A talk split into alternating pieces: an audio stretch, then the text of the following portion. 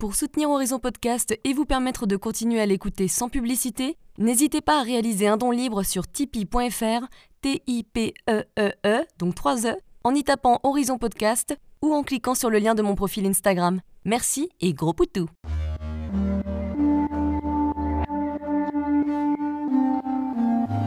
Hello, je suis Léna, passionnée de bien-être, mieux vivre et spiritualité. J'ai créé ce podcast pour faire connaître au plus grand nombre des méthodes alternatives pour aller mieux, que ce soit physiquement ou mentalement. Quel que soit votre problème, quelles que soient vos croyances, restons ouverts, restons curieux et testons.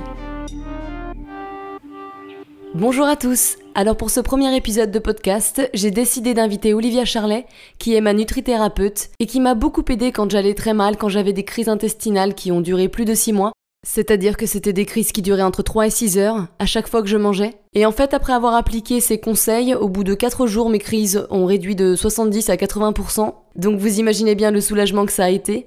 C'est assez symbolique de commencer par elle et je trouve que cet épisode est hyper intéressant. C'est pas pour me faire des fleurs, mais la nutrithérapie, elle mérite d'être connue. Olivia Charlet est une nutrithérapeute qui veut vous aider à retrouver une meilleure santé par une alimentation hypotoxique. On verra ce que ça veut dire justement dans le podcast. Dans cet épisode, on parle de ses divers problèmes de santé qui l'ont amené à faire un virage de 180 degrés sur son alimentation et sa manière de vivre, puis de ce qui l'a amené à changer complètement de travail et à se former à un grand nombre de disciplines, dont la micronutrition et la nutrithérapie. Elle nous en parle plus dans ce podcast et nous donne des conseils sur des règles alimentaires à adopter pour prendre soin de son corps. Bonne écoute Bonjour Olivia Charlet Bonjour Léna Je suis super contente que tu sois là parce que tu es ma nutrithérapeute et tu m'as énormément aidée, donc ça va être une bonne discussion aujourd'hui. J'ai plein de questions à te poser. D'accord, super, je suis contente. Alors déjà, qui es-tu? Donc, euh, bah, je vais avoir 45 ans, voilà. Donc, je suis passionnée par euh, la nutrition et aussi le sport, l'endurance. J'ai eu pas mal de problèmes de santé euh, étant plus jeune, vers l'âge de 25-30 ans. Et j'ai donc euh, changé complètement de vie. Et tout ce que j'ai fait jusque-là, c'était au départ pour euh, ma santé, en fait, pour retrouver la santé. J'en ai fait un métier. Donc, je suis nutrithérapeute, je suis formée en micronutrition, en aromathérapie, aussi en naturopathie, en médecine ayurvédique. Euh, voilà. En fait, Pas je mal, touche quoi. à beaucoup de choses parce que tout ce qui touche autour du microbiote de la santé me passionne.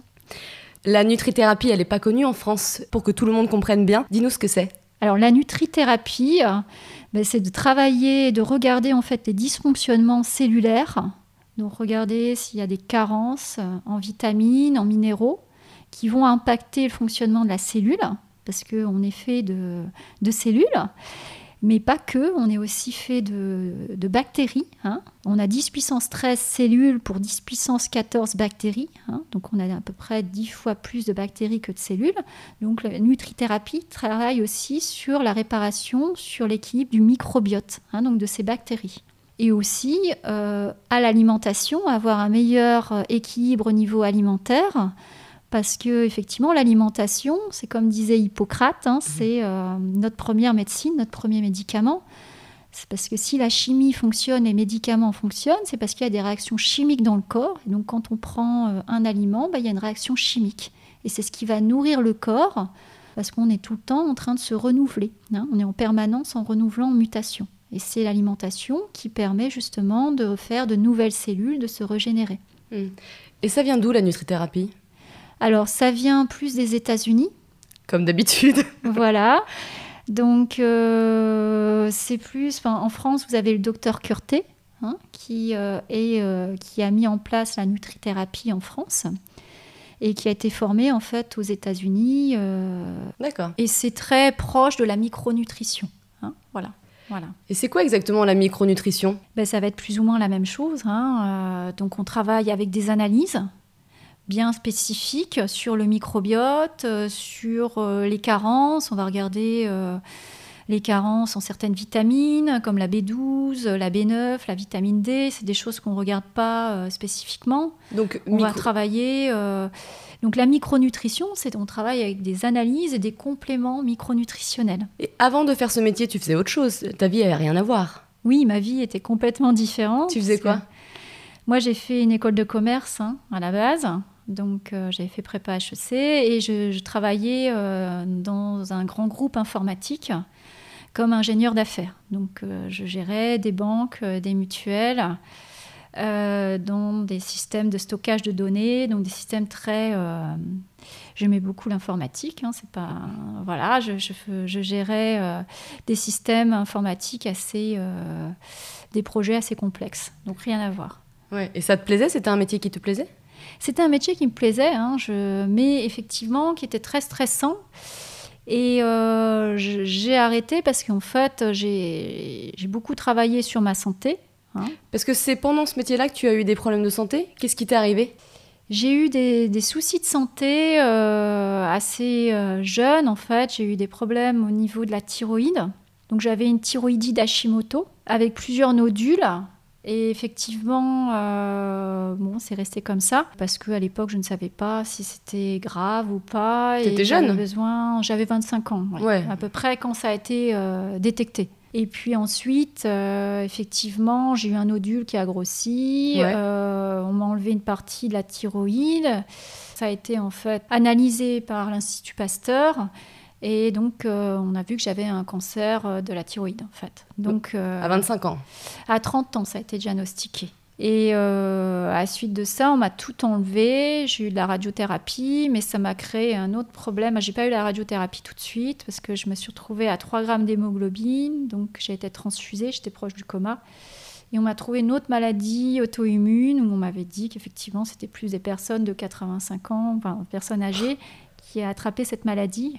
Et euh, bon, là, après, j'ai eu pas mal de. J'ai passé pas mal de temps euh, à faire dans les hôpitaux, à faire des analyses, etc. On était même arrivé à, vouloir m'enlever une grosse partie de mon estomac. Et toi, t'as refusé? Bah, J'avais perdu beaucoup, beaucoup de poids. J'étais plus en bonne santé du tout, hein, c'est clair. Euh, et puis, oui, bah, quand on vous dit qu'on va enlever une partie de l'estomac et que vous avez pu pouvoir manger ou manger 3-4 euh, yaourts par jour et si vous allez faire des tout petits repas et que vous, vous faites déjà 40 kilos, vous vous dites euh, c'est peut-être pas ce que vous recherchez dans la vie. Hein.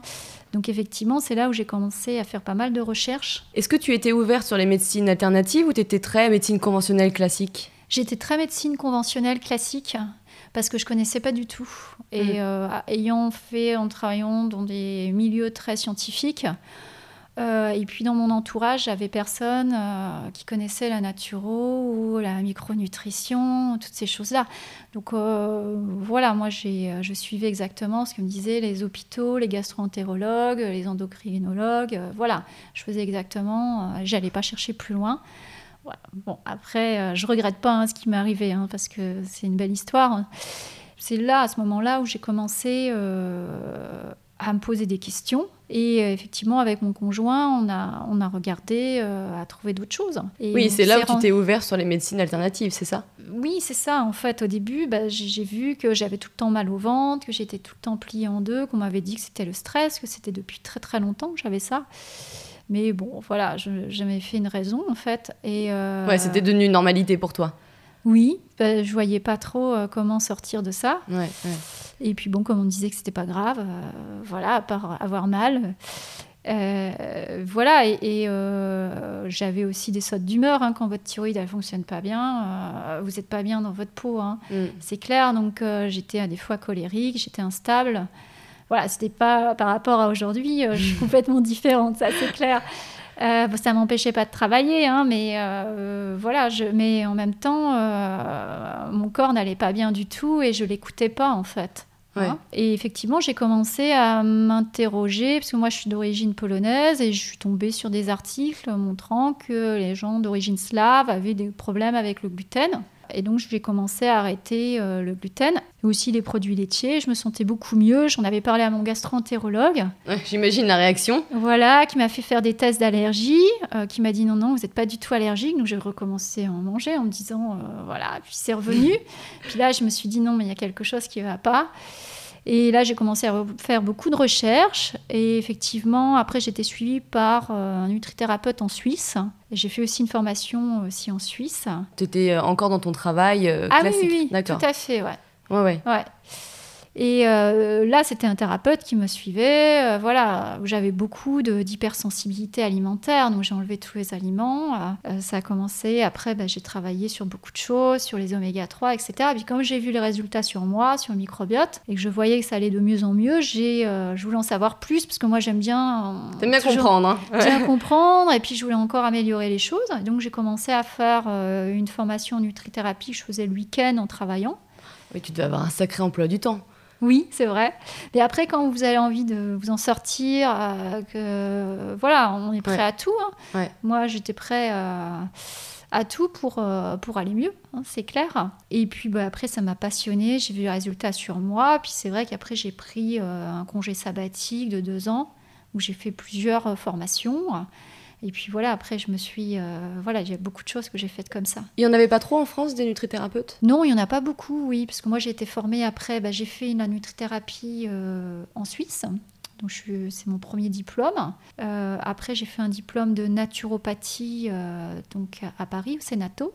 Mm. Et puis j'ai été formée en nutrithérapie en Belgique par le docteur Curté aussi. Et puis euh, j'ai aussi une belle histoire avec le, le docteur Pénoël parce qu'il m'a beaucoup aidé parce que j'avais des infections en permanence. Donc je, je- je suis allée souvent aux urgences euh, la nuit à cause de mes infections et on trouvait rien. Et pareil, c'est quelqu'un que j'ai rencontré qui, qui m'a parlé du docteur Pénoël. Et, euh, et ben, j'y suis allée là-bas. Effectivement, il m'a soignée avec des, des- de doses importantes d'huile essentielle. Depuis, j'ai plus eu de soucis. hein. Et j'ai fait aussi euh, sa formation. Et il coup. toujours sur plein de choses. Ouais. Oui. Et puis effectivement, après, j'ai commencé à aider des personnes autour de mon entourage qui avaient par exemple une sclérose en plaques, une spondylarthrite. hein, parce que effectivement, vous savez, quand vous avez une maladie auto-immune, vous en avez deux ou trois. Il y en a qui sont déclarés et d'autres pas. Donc, euh, si vous n'arrêtez pas le processus, euh, bah, ça continue. Et donc, euh, j'ai commencé comme ça, en fait. à- Et puis, bah, ça marchait très, très bien bah, sur les personnes qui avaient envie, en fait, de changer. Parce que ça demande, en fait, à changer complètement son alimentation. Mm. Hein, moi, je mangeais pas du tout comme ça. Avant, je mangeais même pas bio étant jeune. Tu mangeais quoi, toi? C'était classique? Oui, je mangeais classique. hein, euh, Du voilà, pain, des côtes de bœuf, des frites Peut-être pas beaucoup de viande parce que j'étais pas attirée par la viande. Ouais. Mais euh, j'en mangeais quand même, hein, voilà. Euh, oui, je mangeais des frites, des pâtes, euh, je prenais du coca, du coca light d'ailleurs, je mangeais des yaourts, beaucoup de yaourts, voilà, je mangeais comme tout le monde, hein, Ouais. du pain, Je voilà. faisais ça aussi. voilà, des pizzas, des quiches, voilà, il y avait Ce qui t'a aidé le plus, au final, c'est le changement d'alimentation. ces changements d'alimentation, mais comme on travaille en micronutrition ou nutrithérapie, il faut aussi travailler sur les processus inflammatoires. J'ai dû travailler en fait sur mon tube digestif. Parce que dans une maladie auto-immune, il y a toujours une inflammation qu'on appelle une inflammation de bas grade qui est là en permanence, à bas bruit. Donc il faut en fait réparer la barrière intestinale. euh, et ça, ça passe aussi par des compléments. On ne peut pas euh, uniquement avec l'alimentation réparer des choses qui sont là depuis longtemps. Et puis aussi, ça passe par des huiles euh, qui vont avoir euh, une action entre guillemets anti-inflammatoire parce qu'ils vont euh, gérer les processus inflammatoires. Il y a plein de choses effectivement qui sont Mm. à mettre en place euh, pour réparer tout ça. Ouais. Et c'est un travail quand même de longue haleine parce que vous avez toujours un déséquilibre du microbiote. hein, donc il faut un certain temps pour réparer tout ça. Oui, dans nos sociétés actuelles, tout le monde a un déséquilibre du microbiote. Plus ou moins. Mais après, on peut avoir des déséquilibres beaucoup plus importants. hein. Comme, euh, euh, voilà, moi je travaille beaucoup avec des enfants autistes, euh, ou dans les maladies auto-immunes, ou dans le cancer, il y a toujours un déséquilibre important du microbiote. Après, euh, non, il y a des gens quand même qui ont un bon microbiote, mais c'est de moins en moins. Ouais, C'est clair. ça se fait de plus en plus rare. Ouais. J'ai mon chéri qui va encore très bien, lui. Il peut tout manger. Moi, je mange, je sais pas, un yaourt et ça y est, le- je me sens pas bien du tout. Et alors, lui, Mm. il peut en manger quatre. You, ça va très bien. On va parler Pour un petit peu. Oui, pour l'instant, voilà. Antoine, si tu nous écoutes. On va parler un peu du régime cétogène. Est-ce que c'est à ce moment-là que tu t'es mis à manger cétogène? Pas tout de suite, non. D'accord. Comment ça s'est passé du coup? Qu'est-ce qui t'a fait venir à une alimentation cétogène? Et surtout, qu'est-ce que c'est? Parce que je pense que c'est pas trop connu en France encore. D'accord. En fait, j'ai démarré par une alimentation hypotoxique. hein. D'accord. Alors, Et- c'est-à-dire, pour ceux qui ne connaissent pas. Voilà, parce que de toute façon, l'alimentation cétogène que j'applique, elle est hypotoxique. Et il faut Mm. absolument qu'elle le soit. hein. Je ne suis pas pour les cétogènes classiques qui, pour moi, sont, sont inflammatoires. L'alimentation hypotoxique, c'est un terme qui a été, euh, on va dire, utilisé par le docteur Seignalé. Mm. Hein, ça, c'est un Ouais. livre aussi qui a été important pour moi. Euh, le docteur Seignalé, euh, c'est un immunologue qui a travaillé sur les maladies auto-immunes et qui s'est rendu compte qu'il y avait des problèmes intestinaux dans toutes les maladies auto-immunes. Voilà, c'est pas de déséquilibre du microbiote. Et il a mis en place, en fait, euh, c'est l'alimentation. J'ai un petit euh, oubli, mais euh, la troisième, troisième médecine, je crois. Euh, Oui, en plus j'ai le bouquin, mais je l'ai lu il y a longtemps. voilà, et c'est assez complexe, hein, c'est parce que c'est un immunologue, donc il rentre bien dans le détail scientifique. Mais voilà, il a, il a mis en place cette alimentation, donc qui est en fait, s'est rendu compte que le gluten, les produits laitiers, c'était mal digéré. Ça pénétrait en fait la, la muqueuse, c'était mal décomposé, les protéines, et les- qui sont des molécules d'acide aminé, euh, qui étaient attachées les unes aux autres, pénétraient et rentraient en fait euh, dans la circulation sanguine. Et le corps les voyait comme des intrus. Mm. Il faisait en fait des, euh, euh, des anticorps, donc des armes contre les produits laitiers, contre le gluten. Et le fait, donc, euh, ce qui s'est rendu compte, c'est le fait d'arrêter euh, ces aliments complètement, d'avoir une alimentation euh, plutôt cuisson douce à la vapeur pour justement euh, ne pas dénaturer les protéines. Il avait eu des très très bons résultats en fait sur des spondylarthrites, beaucoup de maladies articulaires Mm. où il y avait des, euh, on va dire, des, des, des guérisons euh, spectaculaires tant que les gens mangeaient de cette manière-là. Mm. hein. Donc il avait un taux euh, de réussite important. Et donc c'est ça en fait l'hypotoxique. Hypotoxique, ça veut dire, parce que ça a été repris, hein, parce que ça, ça date, euh, il a travaillé là-dessus, si je dis pas de bêtises, dans les années euh, 80, 90. euh, Oui, oui. 2000, Voilà. Mm. À l'époque, on le prenait un petit peu pour un charlatan parce que personne Il voilà, voyait l'intestin, le lien entre intestin et maladie auto-immune, c'est-à-dire euh, maladie auto-immune. Avant, ça n'existait pas. hein. Si on revient en 1850 ou 1900, euh, on parlait d'infection, mais pas de maladie auto-immune. hein. Aujourd'hui, c'est en plein essor. Et euh, effectivement, c'est lui qui a vu qu'il y avait un dysfonctionnement de la première barrière immunitaire qui est, euh, qui est le tube digestif. Mm. Et l'hypotoxique, aujourd'hui, il y a beaucoup de, professeurs, comme le professeur Fassano. Vous avez aussi en Belgique le professeur Castronovo qui, euh, euh, travaille aussi beaucoup là-dessus. Mais qui vont en fait euh, montrer, en fait, scientifiquement, le professeur Fassano a montré effectivement qu'il y avait un lien, qu'il y avait en fait les complexes jonctionnels serrés. Si je veux faire simple, la muqueuse a des, sortes d'écluses. hein. Les cellules sont serrées les unes aux autres, contre les autres. Et vous avez des écluses qui sont des complexes jonctionnels serrés, dans ce type de pathologie, mais aussi dans le cancer, vous avez ces, ces petites écluses qui sont en permanence ouvertes.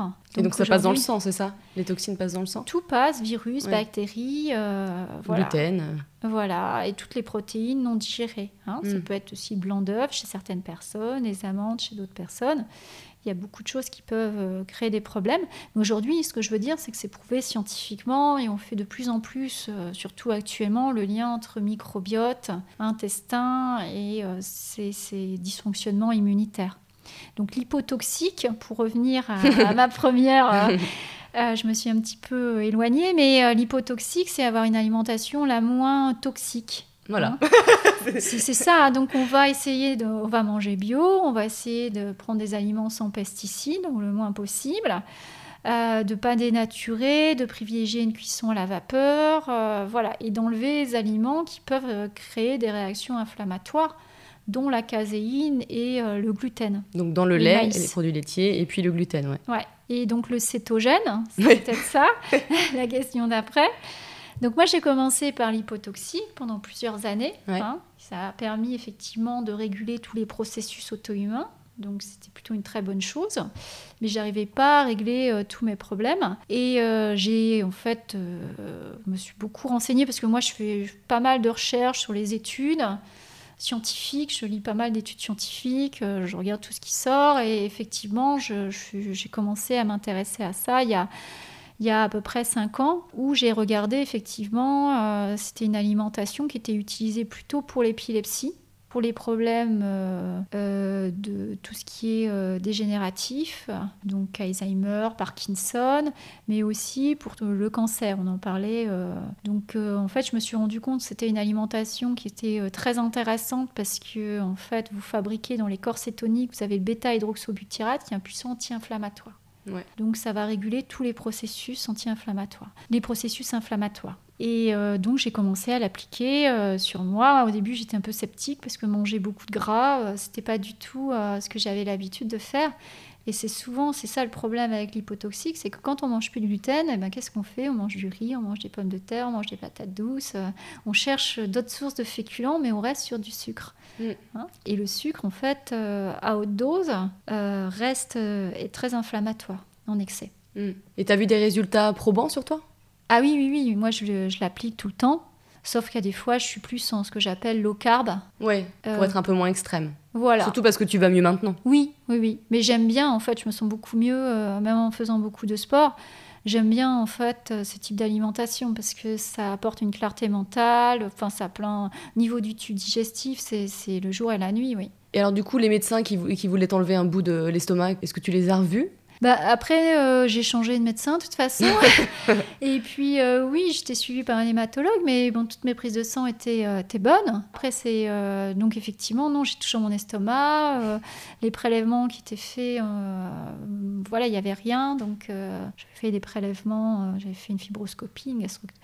non, j'avais rien. Tout allait bien. Voilà. Mais si j'avais pas fait tout ça, je suis convaincue que je serais plus là, vu où je, au point où j'en étais.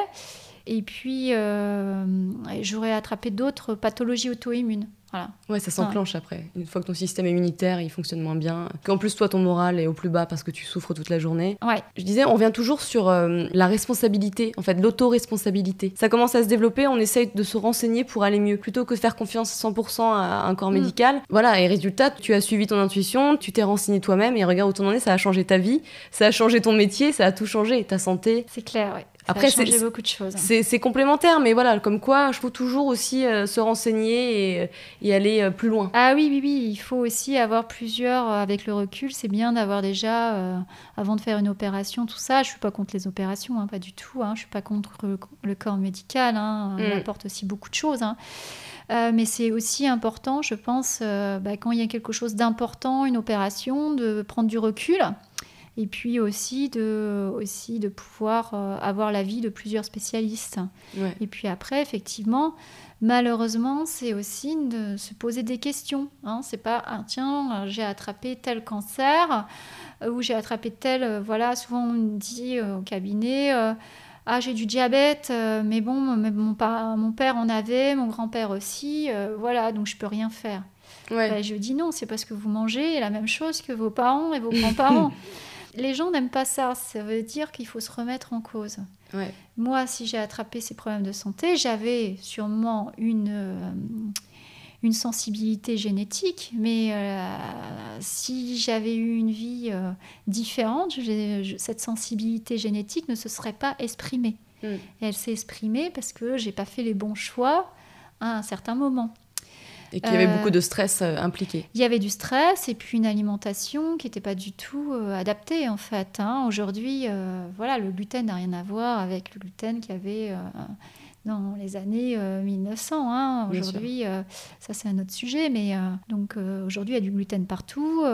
génétiquement, on n'est pas fait pour, pour décomposer autant de gluten. C'est vrai que ce régime il peut faire peur parce que bah, tu vois, quand on, mange cétogène, on mange pas des fruits, des crudités, des courges.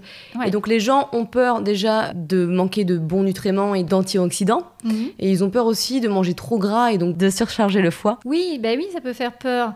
Euh, mais déjà, ce qu'il faut savoir, d'ailleurs, il y a eu une émission très intéressante, euh, je crois que c'était sur Cache Investigation, mais il y a eu plein d'autres choses là-dessus. C'est qu'aujourd'hui, les, légumes, les fruits, ils ont perdu euh, une très grosse partie de leurs vitamines et minéraux. Oui, les hein. terres sont faibles. Et oui, puis parce que les légumes, si vous prenez des légumes industriels du supermarché, euh, ben, vous avez en fait, c'est des cultures, euh, déjà c'est des graines hybrides, et c'est des cultures souvent sous serre, qui peuvent être hors sol. La tomate hors sol, elle n'a plus rien à voir. Euh, hein, j'ai plus les chiffres en tête, mais il n'y a plus grand-chose en fait. Hein. Mm. Donc, euh, et ça, on n'en parle pas parce qu'on ne veut pas faire peur à la population. Hein. Donc c'est aberrant, ça je, le dis, mm. de, de, dire en mangeant 5 fruits et légumes par jour, vous allez avoir toutes vos vitamines et minéraux. Ça, c'est impossible aujourd'hui. ça l'était peut-être en 1900, mais ça l'est plus aujourd'hui. Il faut déjà mettre les choses en place. Et après, non, parce que donc déjà, il faut essayer de manger plutôt euh, des choses bio, mais encore dans le bio, c'est pareil, il faut faire attention. Hein. Plus le légume le fruit est moche, mieux c'est. Et puis, je crois qu'il y a aussi beaucoup de cuivre dans les légumes bio. Ça fera un autre scandale sanitaire plus tard. Oui, oui, c'est vrai. Hein. Après, ça dépend. Le mieux, c'est de cultiver par soi-même. Allez hop Mais bon, il faut changer de. Voilà, il faut avoir du temps, il faut changer complètement de vie. Mais oui, hein, c'est clair, euh, quand on cultive par soi-même, on voit que c'est pas pareil. Voilà, mais au moins essayer d'avoir le moins de dégâts possible. Mais l'autre point, c'est même les fruits. Hein. Les fruits, ils ont été génétiquement. Euh, il y a des croisements. On fait pour avoir la pomme la plus sucrée. Mm. Dans, dans, la nature, euh, la pomme est hyper acide et vous en mangez même pas une parce que c'est pas bon. Donc c'est pas naturel les fruits. Souvent les gens me disent bah non mais c'est bon les fruits. Ben non c'est pas si naturel que ça de manger des fruits parce que c'est des croisements hein, qu'on a fait pour avoir la meilleure pomme, la meilleure poire. Euh, voilà, mais dans la nature, ces espèces-là n'existaient pas. Alors, est-ce que tous ces antioxydants qui sont contenus dans les fruits, on les retrouve euh, dans les légumes? C'est pas les mêmes? Mais si, c'est les mêmes. Si, c'est les mêmes. Bien sûr, hein, si vous prenez par exemple un chou-fleur violet, en fait c'est parce qu'aujourd'hui on a tout euh, standardisé, mais c'est les légumes anciens qu'on va avoir le plus de, nutriments. Mm. Vous prenez un chou-fleur violet ou une aubergine, la couleur violette, vous avez des antioxydants. Mm. Hein, des polyphénols. Dans l'huile d'olive, c'est bourré d'antioxydants, de polyphénols, hein, c'est de l'hydroxytyrosol. Les amandes, les noix, les noisettes, tout ça, c'est bourré d'antioxydants, polyphénols. C'est bien parce qu'il y en a dans l'alimentation cétogène. Donc il y en a même plus que vous en aurez beaucoup plus en mangeant des noix ou des amandes qu'en mangeant euh, une pomme et, euh, une mangue. Hein. Euh, et après, effectivement, ce que je voulais dire, c'est que vous avez aussi euh, quelques fruits qui sont euh, possibles hein, et qui sont intéressants. Ce sont les fraises, les framboises, euh, les myrtilles, la l'aceille, c'est bourré d'antioxydants. On en a dans l'alimentation cétogène. Et au niveau du foie? Au niveau du foie, bah, au niveau du foie, c'est, ça dépend un petit peu comment on le fait. On ne se bourre pas de graisse. Hein. donc moi, j'ai pas l'impression de, manger. je vais manger un avocat par jour ou deux. Je vais pas manger dix avocats par jour. Hein. Donc je vais mettre de l'huile d'olive ou de l'huile de cameline, des huiles végétales sur mes plats, sur mes légumes. Je ne vais pas en mettre non plus euh, des tonnes. Hein. Je vais en mettre beaucoup, peut-être plus que ce que je faisais avant. Je, je faisais plus attention. Là, j'en mets euh, pour que ça donne du goût. Hein. Mm. Donc il n'y a pas de souci au niveau du foie. Après, il y a des personnes qui peuvent être plus sensibles. Et ça, c'est un travail en micronutrition qu'on va faire, hein, de regarder euh, s'il y a un problème avec la bile, d'où vient la, la problématique. Mais moi, je suis des personnes qui n'ont pas de vésicule biliaire, qui sont cétogènes. Ah oui. Donc, euh, on peut. Il n'y a pas de souci. Hein. Après, c'est le foie. Vous savez, moi, je trouve beaucoup de gens qui ont du foie gras. Hein, j'ai encore eu une personne hier, un, jeune homme, euh, qui avait fait une, échographie du foie et on lui avait trouvé du foie gras, mais c'est pas le seul. Hein. Je vois aussi de plus en plus d'enfants. Ah oui, oui, boire du coca comme ça. Euh. Oui, du coca ou même trop de fruits. Moi, j'ai eu aussi une personne plus âgée qui mangeait 10-15 euh, fruits par jour, euh, et donc ça fait une stéatose hépatique non alcoolique. Avec des fruits, vous voyez mmh. hein? Mais il avait des fruits partout, il mangeait que ça. Parce que le fructose, en fait, n'est pas utilisé par d'autres cellules à part le, foie. Et si vous ne faites pas d'activité physique ou très peu et vous mangez plein de fructose, même si c'est dans des bons fruits, ben vous allez à faire un foie gras. Donc, mm. Donc c'est pas lié euh, en fait à la graisse. Sauf si vous mangez des quantités de graisse qui sont si vous mangez euh, beaucoup plus que les calories dont vous avez besoin. Mm. Mais l'alimentation cétogène, c'est pas euh, de manger en fait plus de calories que ce qu'on a besoin en fait. Hein. C'est une alimentation qui mime un jeûne, c'est tout. Alors justement, oui, comment ça se passe? Il se met en cétose le foie, c'est ça? C'est le foie qui fabrique en fait ces corps cétoniques. Alors raconte-nous un petit peu. C'est les mitochondries, ces petites centrales d'énergie. En fait, quand on n'a plus comme carburant les glucides, ou très peu, parce qu'on les élimine pas à 100%, mm. on a toujours du sucre. Hein. Dans, les légumes. Voilà, dans les légumes, qu'est-ce qu'on mange du chou, euh, même dans la farine de noix de coco, même dans les amandes, il y a un peu de glucides. Hein. Mm. Et donc, il y a toujours une source de glucides, mais elle va être beaucoup plus faible que par rapport à quelqu'un qui va manger des pâtes, du pain, euh, du riz euh, à tous les repas. Donc, ce qui va, ce qui va se passer, c'est que, en fait, euh, ce qui fabrique l'énergie, ce sont les mitochondries, ce sont ces petites centrales d'énergie. Hein. Et ces mitochondries peuvent faire de l'énergie par plusieurs filières. Les mitochondries, elles fonctionnent avec l'oxygène. Je vais prendre ce qu'on utilise le plus, hein, c'est la filière aérobie, donc la filière à oxygène. Et c'est ce qu'on appelle la respiration cellulaire. Quand on respire, c'est pas pour nos poumons. Hein. Les poumons, c'est juste un outil pour que en fait, euh, les mitochondries euh, puissent faire leur job. Parce que les mitochondries, en fait, c'était des anciennes bactéries qui ont fusionné par endocytose. Hein. c'est les travaux de Lynn euh, Marguerite, je crois, je ne me souviens plus exactement, mais euh, qui, a, démontré ça, en fait, et qui ont permis, en fait, aux êtres euh, humains, les animaux, tout ça, de pouvoir faire plus d'énergie. Hein, sinon, on faisait juste de l'énergie en fait sans oxygène. Et ça fait euh, très très peu en fait. Hein. C'est ce qu'on appelle l'ATP hein, et euh, euh, c'était très limité. Donc la respiration cellulaire, pour faire cette énergie qu'on appelle l'ATP, c'est la monnaie, si, si, tu veux, la monnaie énergétique. On fabrique à peu près 50 kg d'ATP par jour. Et si on est un grand sportif, ça peut monter à 100 kg. donc on ne se rend pas compte de ce qu'on fabrique. Mais, euh, et ça, ce sont nos mitochondries qui fabriquent ça. Et les mitochondries, elles fonctionnent avec de l'oxygène. C'est pour ça que la respiration est importante. D'où l'importance du yoga, de toutes ces techniques aussi, hein, ça c'est un autre sujet. Mais euh, ils ont besoin d'un substrat. Et effectivement, aujourd'hui, dans notre société, le substrat, c'est que du glucose. Mais en fait, génétiquement, la mitochondrie est faite pour fonctionner avec des graisses et euh, elle va aussi utiliser les corps cétoniques et elle va fabriquer en fait euh, l'ATP. Et donc, qu'est-ce qui se passe? C'est que quand il n'y a plus assez de glucides, le corps va utiliser les graisses pour faire cette monnaie d'échange. Hein, cette monnaie énergétique. Et le fait de... Après, c'est chimique, je ne vais pas rentrer trop dans le détail, mais le fait de brûler, brûler beaucoup de graisse, ça va à un moment donné euh, faire des modifications au niveau du cycle de Krebs, qui est le cycle d'énergie. Et euh, les, le foie, euh, donc les mitochondries du foie, vont fabriquer en fait ces corps cétoniques qui sont en fait l'acétoacétate, le bêta-hydroxybutyrate et un déchet qu'on élimine par la respiration qui est l'acétone, hein, qui peut donner une haleine un peu de, de pomme pourrie. Et donc ça sert à quoi ces corps cétoniques? Et ces corps cétoniques, en fait, ce sont des substrats euh, qui sont utilisés directement par toutes les cellules du corps, sauf le foie et le sang et une partie des reins. Donc, mais c'est un substrat vraiment privilégié des muscles, donc le muscle cardiaque, de tous les muscles. C'est pour ça qu'il y a aussi des sportifs qui vont utiliser des boissons au cétone. On en parle actuellement parce qu'au niveau du Tour de France, c'est ce qu'ils utilisent. mais dans leur, qui mélange avec d'autres substrats, euh, mais aussi et surtout le cerveau. Le cerveau utilise deux substrats, le sucre et les corps cétoniques. Mais en fait, les cétones, on en fabrique tous. Hein. Quand on serait, si on jeûne euh, toute une nuit, on mange pas. Le, matin au réveil, on en fabrique un petit pourcentage. Hmm.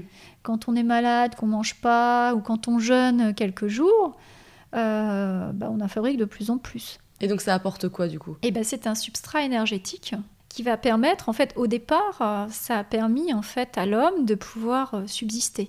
S'il n'y avait pas ces corps cétoniques, c'est parce qu'on les utilise plus aujourd'hui, on vient de les redécouvrir. Mais ça a permis en fait euh, à faire qu'on est toujours là, que l'homme a pu exister et perdurer pendant ces millions d'années. Parce qu'au début, ben, ce qui se passait, c'est que l'homme paléolithique, il chassait, il trouvait des graines, des fruits sauvages, mais voilà, qui n'étaient pas sucrés du tout, hein, et il chassait. Euh, et en fait, euh, il y avait des périodes où il n'avait pas à manger pendant une semaine, 15 jours, etc. Donc heureusement qu'il avait comme substrat les graisses qu'on a sur le corps. Hein. Souvent on voit ça comme euh, c'est pas esthétique, mais en fait c'est parce que c'est le seul moyen de, conserver de l'énergie. Hein, parce que l'homme ne peut pas fonctionner sans énergie. Et le sucre, on a des réserves très petites parce que c'est trop lourd. Hein. si, on, si, on, stockait toute notre énergie en sucre, on ferait plus d'une tonne. Et donc les graisses sont moins lourdes. Donc on stocke en graisse. Donc euh, bah, l'homme paléolithique stockait euh, euh, quand il pouvait manger, voilà. Et il se retrouvait pendant une semaine, 15 jours, 3 semaines sans manger. Et il passait en cétose. Oui, c'est ce qui permet d'avoir. Il fallait qu'il ait une clarté mentale parce que c'est ce qu'on retrouve dans un jeûne ou une alimentation cétogène à un moment donné. Ce qui se passe, c'est que au bout de 15, normalement, on peut vivre 70 jours hein, scientifiquement sans manger. ça dépend des personnes. Hein. C'est sûr qu'il faut avoir quand même des réserves. Ouais, déjà 16 heures, on est pas mal, mais voilà. Mais voilà, il y a des personnes qui pourraient durer. Après, ça dépend de, de ces réserves caloriques, de graisse aussi. Mais ce que je veux dire, c'est que voilà, il pouvait rester pendant euh, plusieurs semaines peut-être sans manger. Et euh, il fallait que quand il trouve euh, quelque chose à chasser ou des substrats, il fallait qu'il ait l'énergie et la clarté mentale pour, pour faire. Pour aller choper de, de Et c'est grâce à ces cétones. Hein, ouais. Donc, qui sont on les a toujours, euh, c'est vrai, euh, euh, vus de manière négative, en disant les cétones, c'est dangereux, on va être acidifié, voilà, ça, va acidifier, on parle d'acidocétose, voilà. Mais c'est pas du tout ça. Aujourd'hui, on se rend compte que voilà, ça, agit, c'est un carburant super intéressant. Et c'est même pas du gras, hein, les cétones. Hein. C'est produit à partir du foie. ça provient du gras, mais c'est le foie qui. C'est des molécules, ouais, mais qui ressemblent d'ailleurs à des acides aminés. Hein. Ouais. Donc c'est pas gras du tout en fait. Hein. après, si on rentre dans la chimie. Voilà, donc euh, il ne faut pas avoir peur euh, de cette euh, production de cétones. Hmm. Quelle personne pourrait profiter de ce genre de régime? Alors, moi, j'aime pas le terme régime parce que quand je parle régime, pour moi, c'est restriction. C'est plus une alimentation parce qu'on n'est pas là à dire. Euh, c'est plus qu'il y a des aliments qu'on va pas manger. Oui, c'est plus hein. pour la santé. Mais il y a beaucoup de gens, en fait, hein, dans des cancers, parce que il y a le professeur Laurent Schwartz hein, en France qui. Euh, d'ailleurs, qui en a parlé beaucoup, mais aux États-Unis, euh, il y a le docteur D'Agostino qui travaille beaucoup dessus, qui est un grand chercheur. Vous avez le docteur Seyfried, je crois, euh, aussi, qui a beaucoup travaillé aux États-Unis là-dessus. Euh, mais oui, dans le cancer, en fait, euh, c'est intéressant, mais aussi dans le diabète. Parce que si vous avez une résistance à l'insuline, je ne vais peut-être pas rentrer trop dans le détail, mais si vous mangez beaucoup de glucides à tous les repas, vous, avez en fait sur chaque, chaque cellule, vous avez des récepteurs qu'on appelle récepteurs insuline, parce que pour que le sucre rentre, il doit être emmené par l'insuline au niveau des cellules. Et en fait, euh, c'est l'insuline se met sur un récepteur. C'est comme on peut voir l'insuline comme une clé et le récepteur comme une serrure. Et il y a un canal et le sucre va pouvoir entrer. Et en fait, si vous stimulez sans arrêt ce récepteur, votre euh, serrure de, la porte va en fait s'encrasser. Hmm. Et le sucre ne rentre plus. C'est ça une résistance à l'insuline. Hmm. Donc euh, si vous continuez à manger du sucre en étant diabétique ou des glucides, c'est une aberration. Hein, parce qu'il faut réparer ces récepteurs et travailler sur, euh, sur d'autres, en fait, euh, utiliser d'autres filières hein, hmm. pour euh, mettre au repos le corps et puis apporter des substrats énergétiques. Il y a les maladies auto-immunes aussi. Bien sûr, les maladies auto-immunes, forcément. Il y a l'autisme, il y a beaucoup de choses. Hein, Alzheimer, Parkinson, l'épilepsie. il y a énormément. Après, c'est vrai que c'est contraignant. Hmm. Donc, euh, parce que ça demande à manger différemment. C'est un changement radical, oui. pour beaucoup de personnes en tout cas. Après, voilà, moi ce que je dis, c'est ça dépend de la motivation de la personne. On peut le faire en plusieurs étapes. Oui, exactement. Faut pas décourager. Moi, je l'ai pas fait euh, d'une seule traite déjà parce que j'avais pas l'information à l'époque. Hein. C'était euh, quand je suis tombée, quand j'ai commencé à faire ces recherches, c'était il y a pratiquement 15 ans. Donc, je euh, j'avais pas ces informations. Donc, peut-être, je euh, je sais pas si, voilà, je, comment j'aurais fait. Donc, euh, mais voilà, souvent, je, commence par d'hypotoxique et puis je dis aux personnes de commencer à diminuer les glucides à un repas, à un deuxième, voilà. Et puis, mm. aller choisir aussi un indice glycémique plus bas. Hmm. Prendre des céréales complètes euh, au lieu des céréales blanches. Ou des patates douces au lieu de, du riz. Voilà, c'est ça. Mais c'est intéressant que tu parles d'hypotoxique parce que justement, il y a un an ou deux, aux États-Unis, il y avait une mode euh, hyper forte du cétogène, du régime cétogène, keto diet. Mhm. Et en fait, les gens, ils mangeaient énormément de viande. Donc, c'était beaucoup de bacon, beaucoup de porc, beaucoup de, de bœuf et beaucoup, beaucoup, beaucoup de gras. Donc, c'était pas du tout sain. C'était un régime cétogène, mais c'était pas sain du tout. Et surtout, c'était pas très bon pour la planète au niveau écologie. Et en plus, c'était surprotéiné. Alors que déjà, dans nos sociétés actuelles, on mange beaucoup de protéines. C'est clair. Oui, non, mais il y a beaucoup, puis beaucoup de fromage. Voilà. Mm. Mais ça l'est toujours. Hein. Il y a toujours, on trouve ça et c'est malheureux. Ouais. Euh, bah oui, ça peut pas être sain. Déjà, euh, la viande, si elle n'est pas de bonne qualité, elle véhicule des antibiotiques, euh, des virus, des bactéries. Euh, vous allez avoir une quantité d'un acide aminé qui est la leucine qui va être important, donc ça va être pro-inflammatoire. Dans les produits laitiers, voilà, j'en ai parlé pour la perméabilité intestinale, mais de la même manière, euh, voilà, on, trouve des antibiotiques, on trouve beaucoup de choses. Hein. Et vous allez aussi avoir c'est, beaucoup de phosphate dans les produits laitiers, et puis surtout des, des oestrogènes. Hein, donc ce sont des facteurs de croissance. Souvent on tape sur le soja, qui mm. n'a pas d'œstrogène, hein, c'est des cernes. Mais euh, dans tous les produits laitiers, c'est bourré d'œstrogène. Hein. Un cancer de la prostate, euh, c'est toujours euh, quand il y a une hyperœstrogénie. Donc, la consommation importante de produits laitiers est liée, il y a plein d'études, entre, voilà, il y a une corrélation avec cancer du sein, cancer de la prostate. Hein, si vous prenez les, pays asiatiques, ah, maintenant ça a changé parce qu'on leur envoie plein de produits laitiers. Hein, et plein de viande aussi. Voilà, mais euh, c'était là où il y avait le moins de cancers hormonodépendants. Mais donc voilà, ça peut pas être sain pour moi, même s'il n'y a pas de glucides, de manger plein de fromage. Euh, voilà, je suis désolée, plein de viande. De... Voilà, après on peut manger de la viande, je suis pas contre, hein, mais il faut prendre de, qualité et sans excès. Voilà. Et d'ailleurs, toi, tu es végétalienne? Oui. Ça fait combien de temps? Ah, c'est pareil, j'ai fait progressivement. Je, je suis pas née végétalienne. Je suis commencé, j'étais, euh, je suis restée, euh, je mangeais pas beaucoup de viande et puis après je suis passée végétarienne. Et puis là, bah, ça va faire euh, peut-être six ans. Ça m'arrive de faire des petites exceptions, de manger des œufs hein, quand je suis quelque part. voilà, hein, je suis pas, voilà. Je, mais c'est très rare ou quand je teste des recettes pour mes livres, je, le fais donc je vais, je vais pas, je vais goûter. Mais moi, je, non, je, je mange pas d'œufs. Hein. Mm. Plus parce que euh, ben, c'est euh, par rapport à l'industrie en fait. Hein. Aujourd'hui, si vous vous renseignez un peu plus, aujourd'hui, euh, voilà, vous avez les poussins mâles qui sont broyés. les poules qui sont dans un état pas possible. Là, on pense que manger du poulet, c'est plus sain que de la viande rouge.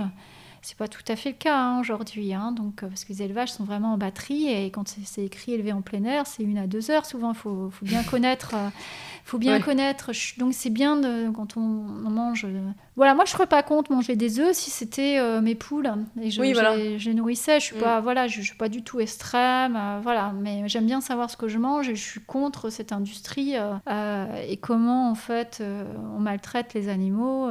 voilà. il y a un stress aussi dans la viande après quand vous la mangez. Hein. Et je me souviens quand moi j'ai commencé le régime cétogène, c'était avec toi et je m'étais renseignée sur internet sur un régime cétogène vegan et honnêtement, je trouvais rien, même aux États-Unis, c'était vraiment très rare. Est-ce que c'est toi qui l'as un peu créé? Non, je pense pas. Non, je l'ai pas créé. non, je pense pas. Mais il y, a quand même des blogs hein, aux États-Unis. Il y a des personnes euh, qui travaillent sur le. Ils appellent ça keto vegan. Ouais. Euh, mais c'est vrai qu'il n'y en a pas énormément, mais de plus en plus. Hein, j'ai vu, euh, même, j'étais tombée sur euh, un médecin diabétique de type 1 qui fait du cétogène, pour, parce que c'est très intéressant aussi pour le, diabète de type 1, hein, pour limiter les prises d'insuline, et qui est vegan. Donc il y en a, mais c'est vrai que c'est peut-être moins médiatisé forcément. Le régime cétogène vegan, c'est par le tofu que tu prends les protéines?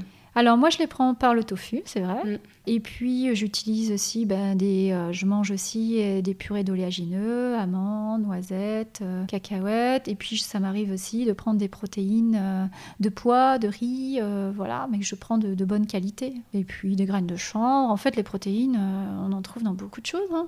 Beaucoup plus que ce que l'on croit. Oui. Comment ça se passe une journée type en alimentation pour toi? Alors moi je jeûne le matin. Oui, ça faut qu'on en parle justement. Donc je mange deux fois par jour. Ouais. Hein? Et puis surtout quand je fais des consultations, c'est pareil, j'ai pas des horaires, euh, mais euh, après ça dépend. Mais je mange, j'ai deux repas en fait. Hein. Je mange pas mal de légumes, euh, donc ça peut être en ce moment des courgettes à la vapeur avec de l'huile de coco, des épices tofu qu'on peut faire aussi soi-même, et sinon du tofu nature, je vais mettre de l'huile de cameline, des épices. J'aime bien aussi les yaourts de, noix de coco. Ah, ça c'est bon ça. voilà, j'aime le chocolat, euh, donc euh, j'utilise aussi pas mal d'huile TCM que je rajoute. donc l'huile TCM, c'est l'huile de noix de coco. ça provient de la noix, la noix de coco, hein, mais c'est de l'acide caprylique c'est puissamment antifongique, antiviral, antibactérien, donc c'est intéressant pour euh, travailler aussi sur le microbiote intestinal. Ouais, et les gens qui ont des candidats euh, ah Ça marche très... Ça existe en complément, hein, mm. mais c'est dommage, il vaut mieux l'utiliser comme ça. Et ça booste, ça augmente les corps cétoniques. Quand on est en alimentation pauvre en glucides, hein, sinon, euh, voilà. Mais ça permet de manger un petit peu plus de glucides que, voilà, on peut être un peu moins strict. Mm. Mais effectivement, moi, je veux faire des boissons grasses, donc je vais mettre un peu de chocolat ou de chicorée ou du thé vert matcha, ou je vais mettre de l'eau chaude ou du lait de coco et de l'huile TCM. Euh, voilà, je fais des choses comme ça. Je fais des puddings de chia. donc euh, l'hiver, je mange beaucoup de choux, euh, brocoli. mais là, en ce moment, effectivement, en plus, bon, moi, j'ai un j'ai mon compagnon qui cultive en permaculture, donc on a mis pas mal de. Ah, c'est pas mal. oui, mais on a mis trop de concombres. Mais il faut des poules du coup, pas loin là. ouais, oui, mais bon, il faut, faut avoir le temps pour tout faire. Euh, mais on a mis beaucoup de concombres cette année, donc on pensait pas en avoir autant parce qu'on a fait une expérience. Donc on a beaucoup de concombres, donc je mange beaucoup, mais aussi Avec beaucoup les jus, de c'est courgettes. sympa. Oui, mais je les mange en un petit peu lacto-fermenté en... Ah. avec du sel. Je les fais, euh, je vais mettre un peu de sel et je vais les laisser un petit peu euh, en fait euh, dégorger. Et puis tu dois tester beaucoup parce que tu as fait des, re- des livres de, de recettes de cuisine. Oui, je teste plein de choses effectivement. Euh, je fais aussi des petits desserts euh, à base de chocolat, euh, le tofu soyeux aussi. Je fais pas mal de mousse ou des mousses au chocolat à l'avocat. C'est vrai, je mange pas mal d'avocat aussi. Ouais. Bon, Après, je varie. Voilà, T'es une bonne élève hein, quand même. je teste aussi pas mal de choses. euh, Je m'intéresse à beaucoup de choses. ouais. Ouais. On va parler un petit peu plus du métier de nutrithérapeute. Comment on se forme à la nutrithérapie Tu as parlé de Suisse. Oui. Il y en a en France maintenant, tu sais? Euh, Il y, a des- il y a un DU en micronutrition, il y en a plusieurs. Donc en fait, c'est plutôt micronutrition qu'il faut chercher que nutrithérapie en France. Oui, mais il faut avoir des bases quand même. euh, voilà, il y y a certains niveaux, il faut avoir des bases en, quand même. il faut aimer la biochimie. Ouais, le Hein côté un peu scientifique et. voilà. hein, donc il y a quand même des choses. euh, moi, si je l'ai fait par étapes, euh, après ça dépend de euh, la personne à quel niveau elle, elle est au niveau, euh, au niveau physiologie. Mais effectivement, après, il y, a, il y a des DU. Après, effectivement, il y en a à Poitiers sur le sport, il y en a à Dijon. Ça se développe un peu plus depuis que tu as fait ce métier? Il n'y en a pas beaucoup non plus. hein. Il y a Strasbourg, euh, Ouais. Grenoble, Poitiers, Dijon en France. Mais c'est plutôt, c'est pas la nutrithérapie, c'est micronutrition. Mais alors du coup, Voilà. toi qui disais que tu avais repris tes études euh, le week-end, Ouais. la semaine, tu étais en train de travailler, en sortant quand même de pas mal d'années de problèmes physiques, ça devait être éprouvant. Je pense que du coup, heureusement qu'il y avait cette volonté de changer de métier, cette passion qui est née, quoi, qui t'a porté jusqu'au bout. Oui, c'est vrai que j'étais. Mais oui, c'est vrai, c'était pas facile euh, parce que je faisais ça en parallèle. Mais euh, en fait, quand vous, on voit les, on voit résultats. Ouais. Et puis, euh, c'est devenu vraiment une passion. Moi, je, quand je vois les résultats, en fait, moi, ce que j'aime, j'ai trouvé un sens. En fait, j'aimais bien ce que je faisais, hein, mais j'avais pas le sens que j'ai aujourd'hui. Mm. Moi, ce qui me plaît, c'est euh, quand la personne me dit bah, ça va mieux, euh, j'ai eu tel résultat, j'ai eu plus mal au ventre. Là, je suis contente, en fait. Ouais, ouais. Et parce que j'ai un sens d'aider, en fait, les Oui. autres. Et je trouve que c'est pas assez connu. Et moi, mon objectif, c'est vraiment, dans mes livres, de- d'expliquer scientifiquement les choses. Ouais. Pour montrer que c'est pas juste euh, un effet de mode. C'est vrai Hein que tu es très scientifique et c'est ce qu'on apprécie chez toi, c'est qu'il y a des preuves derrière, il y a des grandes Eh recherches. ben, parce que moi, je suis comme ça, et je pense que c'est important pour être. euh, voilà, je travaille aussi avec des médecins. Il y a des médecins qui m'envoient aussi des personnes. Euh, si j'avais pas cette rigueur, bah, je je- y aurais- j'aurais pas cette crédibilité. Et moi, mon objectif, c'est de, de prouver les choses. Mm. On découvre, hein, euh, on découvre beaucoup de choses. Donc, au fur et à mesure, euh, moi, j'apprends tous les jours. Je me forme tous les jours, de toute façon. Ouais. C'est ça qui est génial avec ce genre de métier, c'est t'en as pour une vie. Tu te formes à tellement de choses, ça t'ouvre la porte de plein de disciplines. C'est clair, ouais. Et puis, euh, comme je disais tout à l'heure au début, il y a la génétique. C'est... Mais la génétique, c'est 15-20% euh, des maladies, c'est l'épigénétique. Donc il y a l'alimentation, parce que c'est de la chimie hein, qui, est, qui est là, mais il y a aussi d'autres choses qui sont importantes, comme l'activité physique, la gestion du stress. Ouais. Euh, donc euh, mieux respirer, euh, bah, avoir une meilleure conscience de- dans l'environnement auquel on vit. Ouais. C'est clair je suis plus du tout la même personne parce que j'ai pris beaucoup de recul sur plein de choses, sur une société qui est très capitaliste. Mm. Donc, en étant plus jeune, je me rendais pas compte de tout ça. Hein, Aujourd'hui, je me rends compte effectivement de voilà, il y a- on fait beaucoup de mal à la planète. On est dans une société qui, euh, qui est juste pour la consommation et pas pour le bien-être de la personne. Euh, voilà, on a une vie. Après, je ne sais pas si on en a d'autres. Et euh, je pense que la vie que l'on a aujourd'hui, elle a un sens. On est là pour quelque chose. On manque de sens actuellement. Je pense qu'il y a beaucoup de personnes, leur boulot n'a pas assez de sens. Ben non, parce que on- pourquoi on est pressé, on doit voilà, on doit on doit gagner de l'argent parce qu'on n'a pas le choix. Mm. Tout est basé sur l'argent malheureusement. Hein, moi, je rêve d'une société qui serait basée sur autre chose. Euh, ça sera tellement plus simple. Mais euh, aujourd'hui, non. Voilà, la plupart des gens, effectivement, on, voilà, on est obligé de travailler pour, euh, pour gagner sa vie, pour élever ses enfants. Et puis le week-end, on boit de l'alcool parce que ça nous change les idées de la semaine de merde qu'on a passée. Voilà. C'est vrai que c'est un schéma répétitif. Hein. Et oui, et on se rend pas compte qu'on vit sur une planète, euh, voilà, qu'il y a des arbres, qu'il y a des animaux, qu'on n'est pas tout seul, euh, qu'on n'est pas les rois sur cette planète, hein, euh, voilà, qu'il y a plein de choses à, à prendre conscience. hein. Mm. Et d'ailleurs, la méditation aide beaucoup aussi là, là, sur ce sujet. Ouais, Hein tu médites du coup? Moi, je médite, ouais. Ouais. Je médite, euh, je fais du yoga aussi. Et, euh, et euh, j'aime bien être dans la nature, euh, voilà, écouter les oiseaux, euh, regarder ce Des qui se passe plaisirs simples. J'aime beaucoup les arbres, voilà. Donc Tu leur fais des câlins aussi. voilà, je leur parle, c'est vrai en plus. hein, mais oui, parce qu'en fait, on a perdu ce contact avec Mm. la terre. Et le microbiote, il est dans la terre aussi. Voilà. Ouais. Est-ce qu'en parallèle, tu te formes à d'autres matières? Alors, à d'autres matières, non, parce que je, me, je développe euh, d'autres matières. Après, ça dépend ce qu'on appelle d'autres matières. Mais non, je travaille beaucoup sur, en, en- en micronutrition. Donc, je me forme en permanence. hein. Je vais à, à des formations, des colloques, euh, peut-être une fois tous les deux mois, euh, Mm. voilà, pour en savoir plus de ce qui sort. Voilà, j'ai eu la chance d'aller à un, un congrès où le professeur Fassano était intervenu, voilà, qui est à Harvard, qui est quand même spécialiste de la, de la muqueuse intestinale. Donc, euh, à chaque fois que je peux, euh, je me forme à tout ce que je trouve pour connaître les dernières euh, études Ouais. et j'en apprends en permanence. Et c'est pour ça que tu as écrit des livres. On est venu te chercher pour écrire des livres d'ailleurs. Oui, oui, oui, j'avais pas du tout prévu écrire des livres. C'était pas prévu dans le plan. euh, voilà. Non, je... Et puis, voilà, je pensais en écrire un. Et puis, en fait, ça s'est, euh, ça s'est propagé, on va dire. Et je suis très contente, hein, ça me plaît. hein. Ça prend beaucoup de temps, mais je me dis c'est intéressant parce que, euh, voilà, tout le monde peut pas venir en consultation, on Mm. n'a pas envie de venir, ou voilà. Et je me dis au moins, ben, il y a des informations que tout le monde peut avoir. Si euh, la personne est motivée, elle peut déjà faire un travail par elle-même. Le bouquin où tu proposes des recettes, c'est hyper pratique. Oui, mais dans tous les bouquins, il y a des recettes. Parce que je pense que quand tu arrives dans le régime cétogène, tu sais pas trop quoi faire. C'est tellement différent, tu es un peu perdu. Oui, et surtout hypotoxique. Parce que Oui. sinon, tous les livres qui existent aujourd'hui, il y a plein de, il y a quand même pas mal de produits laitiers. Hein Ouais. Et euh, ce qui me fait marrer, c'est qu'à côté de ça, tu fais des marathons. Donc ça va quand même emboucher un coin à tous les gens qui pensent que bah, quand t'es vegan, euh, t'as pas de muscles ou tu peux pas en garder et tu peux pas courir autant de marathons parce que t'en fais régulièrement. Oui, j'en fais deux par an. Hop là, et tant qu'à faire. J'ai fait des ultras jusqu'à 80 km. tin, tin, tin. Donc, euh, et puis mon conjoint il est coach sportif, il est vegan aussi, hein, et il fait d'une alimentation low carb. hein. Ouais. Donc, il est beaucoup mieux comme ça. Donc hein. tout est possible avec l'alimentation équilibrée et végétalienne. Voilà, il faut juste apporter les acides aminés, donc euh, voilà, et on les trouve dans. Voilà, il faut juste bien connaître. C'est sûr qu'il ne faut pas faire n'importe quoi, hein. Mm.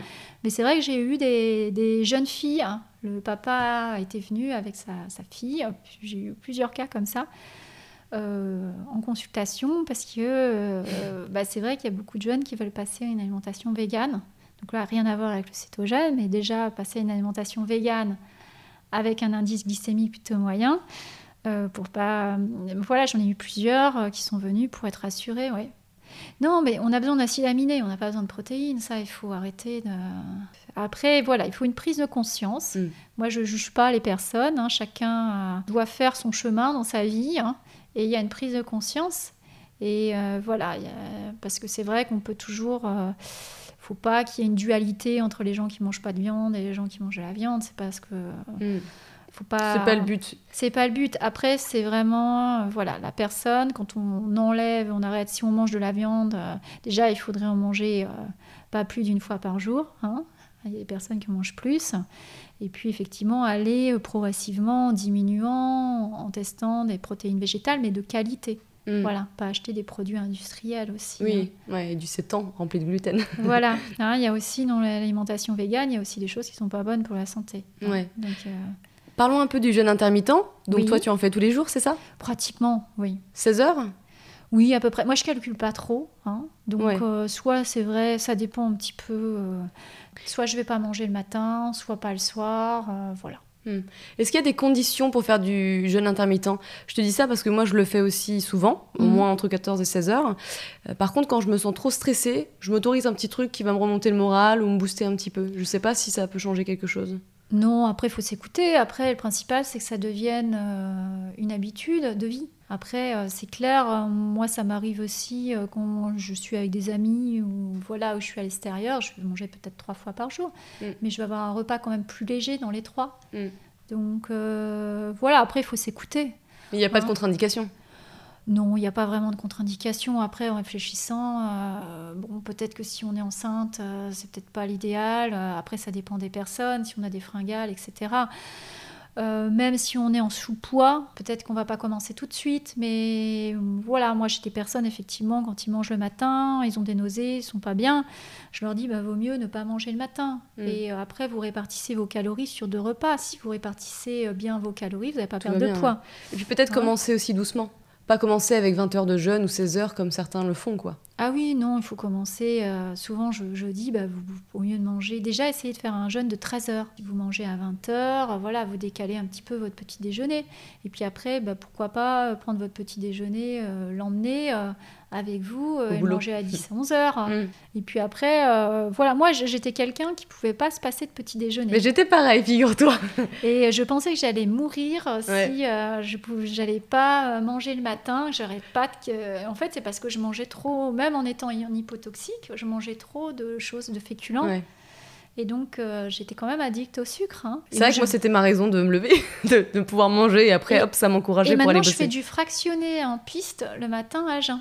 Parce que, je- Ouais. voilà, parce que moi, je cours le matin, soit je fais un footing, mais maintenant, euh, je fais euh, du, de la piste. hein. donc, je, je- je tire sur l'organisme. Et pourtant, j'ai pas à manger. euh, Mais voilà, t'as pris des années aussi à apprendre comment manger pour servir ton organisme. C'est pas, t'as pas fait n'importe quoi, tu t'es pas mis à courir à jeun du jour au lendemain. Non, non, non. Donc c'est aussi un apprentissage euh, et c'est hyper important. Oui, moi, je, je suis passionnée par ça, donc euh, je m'intéresse à tout ce qui sort Mm. sur comment améliorer la santé euh, par l'alimentation, mais aussi par l'activité physique. On va finir par un jeu de questions-réponses. Oui. L'idée, c'est de répondre rapidement à une petite série de questions. Alors, si tu étais sur une île déserte avec un seul livre, lequel serait-il? Ben, je suis en train de lire un livre là, donc euh, je ne saurais pas dire le titre, mais c'est en anglais, c'est sur les cétones. Et donc, Passion euh, cétone. Voilà, oui. Il y avait un livre que j'avais beaucoup aimé, c'était euh, Méditer en courant. Donc c'est un livre, je le relirais bien, voilà. Une astuce efficace pour aller mieux physiquement? Bah, il faut déjà revoir un petit peu son alimentation, voir si par rapport, s'intéresser aux oméga 3. Hein Parce qu'ils Voilà. ont une action anti-inflammatoire. Parce que plus par rapport au ratio oméga 6 et oméga 3. La plupart des gens, en fait, consomment trop d'oméga 6 Ouais. par rapport aux oméga 3, ce qui fait que c'est pro-inflammatoire. Et puis après, moi, c'est vrai que j'ai des jeunes aussi sportifs qui euh, ont des tendinites, des choses comme ça, qui sont dues à une perméabilité de l'intestin. Donc, Mm. retravailler là-dessus. Mm. Mais ça revient sur euh, bah, revoir son alimentation. Une habitude à supprimer Manger moins de sucre. Une habitude à prendre Eh ben, choisir des bonnes huiles, euh, faire soi-même à manger, choisir des bons légumes, euh, voilà, essayer de bien choisir. Souvent les gens disent ah c'est cher le bio. Euh, bah oui, mais bon, vous achetez des téléphones portables, vous achetez le dernier jeu électronique, vous allez faire des voyages. Euh, et votre santé, euh, elle n'a pas de prix, on vit qu'une fois. Je, Ouais. pas quand on va avoir euh, 50 ou 60 ans ou 80 ans qu'on va avoir 15 médicaments on pourra regretter. hein, à cet âge-là, on, peut, on on a moins d'action. hein, on peut toujours agir, bien sûr. Mais c'est bien de démarrer avant. Donc, euh, l'alimentation est beaucoup trop négligée en France euh, et Ouais. de manière générale. Un ingrédient ou aliment à ajouter? Euh, je dirais bah, des épices. Les épices que vous aimez, du romarin, du curcuma, la cannelle. euh, intégrer des épices dans votre, votre alimentation. Un ingrédient ou aliment à supprimer? Bah, je dirais le, le sucre. hein. Surtout le sucre blanc. Surtout le sucre blanc, oui.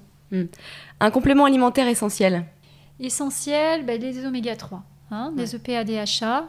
C'est essentiel parce que c'est difficile de les convertir de manière, euh, de manière euh, quand vous prenez de l'huile végétale riche en oméga 3, que ce soit du lin, du chia, de la cameline, le taux de conversion au niveau scientifique, euh, après ça dépend des personnes, mais il est de- autour de 5%. Mm. hein. Et si vous Ouais. êtes carencé en vitamines et en minéraux, il peut être de zéro. Mm. Donc c'est intéressant d'apporter des EPA DHA et aussi euh, d'avoir euh, une alimentation euh, biologique en même temps parce qu'il ne faut pas avoir une alimentation trop oxydante. Une vitamine ou autre à tester en prise de sang régulièrement? Ça dépend de votre alimentation. Après, si vous, avez une enta- vous mangez très peu de viande, c'est intéressant de tester la vitamine B12. Mm. Mais de manière générale pour tout le monde, je dirais la vitamine D. Ouais. hein, parce que c'est pas une vitamine, c'est une hormone. Elle régule beaucoup de processus auto-humains. il faut avoir un taux de vitamine D assez élevé, hein, beaucoup plus élevé que ce que l'on voit sur les, normes, pour protéger justement des, processus auto-humains, mais aussi du cancer, de beaucoup de choses. C'est quoi, tous les six mois environ? Oui, déjà de le faire, une hein. fois. Mais en fait, c'est pas remboursé, donc vous, ça vaut dans les, je dirais, 10-13 euros. Hein. Vous pouvez aller dans n'importe quel labo. Euh, voilà, vous voyez, quand il y a une maladie auto-immune, il faut mieux avoir un taux autour de euh, entre 60 et 85. Moi, je me souviens, j'étais à 35. Enfin, de toute façon, comme beaucoup de personnes, je pense. Il fait tellement pas beau à Paris. voilà, oui, il n'y a pas que ça. Aujourd'hui, euh, avec les couches d'ozone, tout ça, on a fait mm. très très mal, on synthétise très très mal, très très mal la vitamine D. Où est-ce qu'on peut te trouver? Alors, ben, un peu partout, parce que je suis à Boulogne-Billancourt. Donc, j'ai un cabinet avec une cuisine où je monte pas mal de choses. Je suis également en Charente-Maritime. Donc, j'ai aussi un cabinet. Euh, euh, dans un petit village, hein, qui est la Gripperie Saint-Symphorien, dans un tout petit village, mais là vraiment en pleine nature. Et sinon, effectivement, je aussi euh, consulte par Skype, par téléphone, puisque j'ai des personnes un petit peu partout. Voilà, même à l'étranger. Et sur Internet, on a mes coordonnées. C'était hyper cool de parler. bah merci, c'était super. Donc euh, voilà, j'espère que ça donnera envie justement à tout le monde de prendre soin de sa santé et de son alimentation. Eh ben merci Olivia. Merci Léna.